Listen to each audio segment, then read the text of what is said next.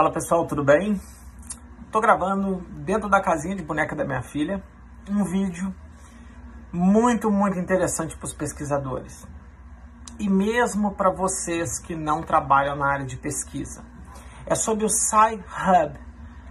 Para quem não sabe, o Sci-Hub é um site pirata feita por uma moça que mora na Rússia, que ela literalmente rouba os artigos que estão presos nos sites de revistas que cobram pelo acesso à ciência e te entrega gratuitamente. É literalmente um ato de pirataria. As, os grandes publishers científicos, como por exemplo a Elsevier, a Wiley e outras, elas são as empresas mais lucrativas do planeta Terra depois da igreja. A única diferença entre uma igreja e um publisher é que a igreja não paga imposto e esses caras pagam. Porque é o seguinte, deixa eu contar para vocês.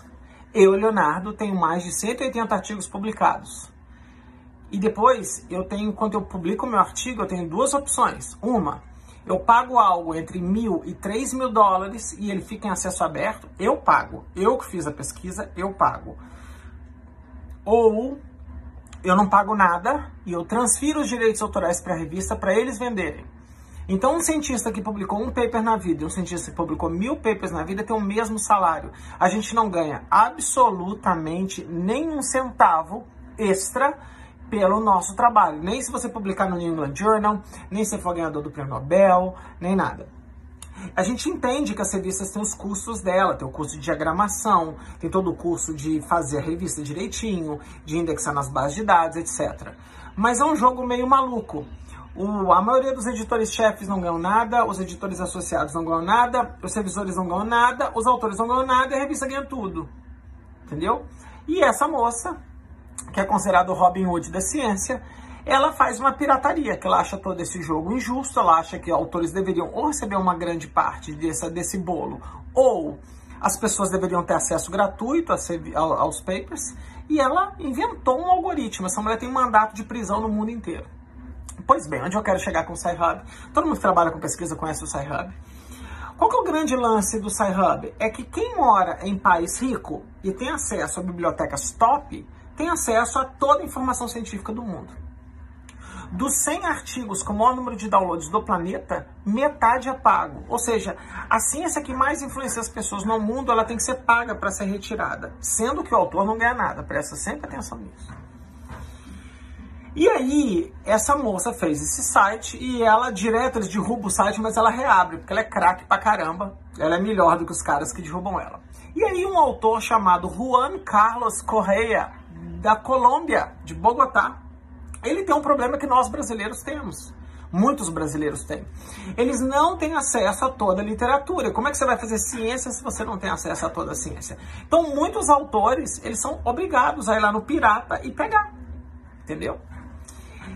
Diferente de quem, por exemplo, eu tenho acesso da Universidade de Sydney, onde eu fiz meu doutorado, então eu não preciso pegar paper no SciHub. Mas quem não tem, tem que pegar, entendeu? Acaba, ah, tem que pegar, acaba pegando, tá? E esse cara fez uma puta de uma sacada legal. Eu vou tentar ler aqui, ó. Ele pegou 8.661 artigos científicos publicados em três é, revistas é, multidisciplinares, três de economia, três de consumidores, três de neurociências, artigos que foram publicados em 2015 e 2016. E aí, eles pegaram estatísticas da revista do SciHub e dividiram esses caras em dois grupos revistas que nunca foram puxadas, papers que nunca foram puxados no SciHub e papers que sempre foram pegos dentro da revista. Então ele dividiu SciHub e não SciHub. E o que ele percebeu? Após ajustar a análise para vários fatores de confusão, como por exemplo o título do paper, número de autores, o fator aguardo do autor, se o autor é famoso ou não é e assim por diante, ele percebeu que os papers que são baixados do SciHub tem 1,72 vezes mais citação do que os papers que são publicados em revistas de acesso fechado. E aí ele conclui que o SciHub, na verdade, está contribuindo com uma maior disseminação da ciência e, olha que loucura, contribuindo com o aumento do fator de impacto das revistas que detestam o SciHub, porque o SciHub dá acesso às pessoas. Então, se por um lado ela te rouba, aqui do outro lado ele aumenta a métrica porque ele democratiza a informação. E os pesquisadores têm mais acesso aos papers, e por ter mais acesso aos papers, eles citam mais os papers, e se eles citam mais os papers, o fator de impacto da revista sobe. Olha que jogo maluco. Obviamente, esse estudo precisa ser replicado com novas amostras, com novas tentativas, mas mostra que o sistema de revisão por pares, da forma que ele está hoje, e acho que é importante discutir isso em tempos de Covid, em que muitos artigos ruins são publicados, em que está havendo uma falha no sistema, é porque esse sistema meio eu trabalho para você de graça o tempo todo, ele está falindo. Grandes autores, grandes pesquisadores não querem mais revisar para as revistas. Muitos autores, como eu mesmo, eu não reviso para a revista que cobra de autor. Então, se ela cobra 3 mil dólares de um lado, ela tem que me dar alguma coisa para fazer do outro. Então, simplesmente eu não a reviso para essas revistas. Eu sou editor há 13 anos do Physical Therapy Journal, eu nunca ganhei um centavo por isso. Sou editor da revista. Fui editor do Brazilian Journal durante 4 anos e meio, também não recebi nada. Então, assim, é um sistema estranho, estranho, que quem não entende a área acadêmica acha que a gente ganha uma puta grana e a gente faz várias coisas diferentes, mas não faz.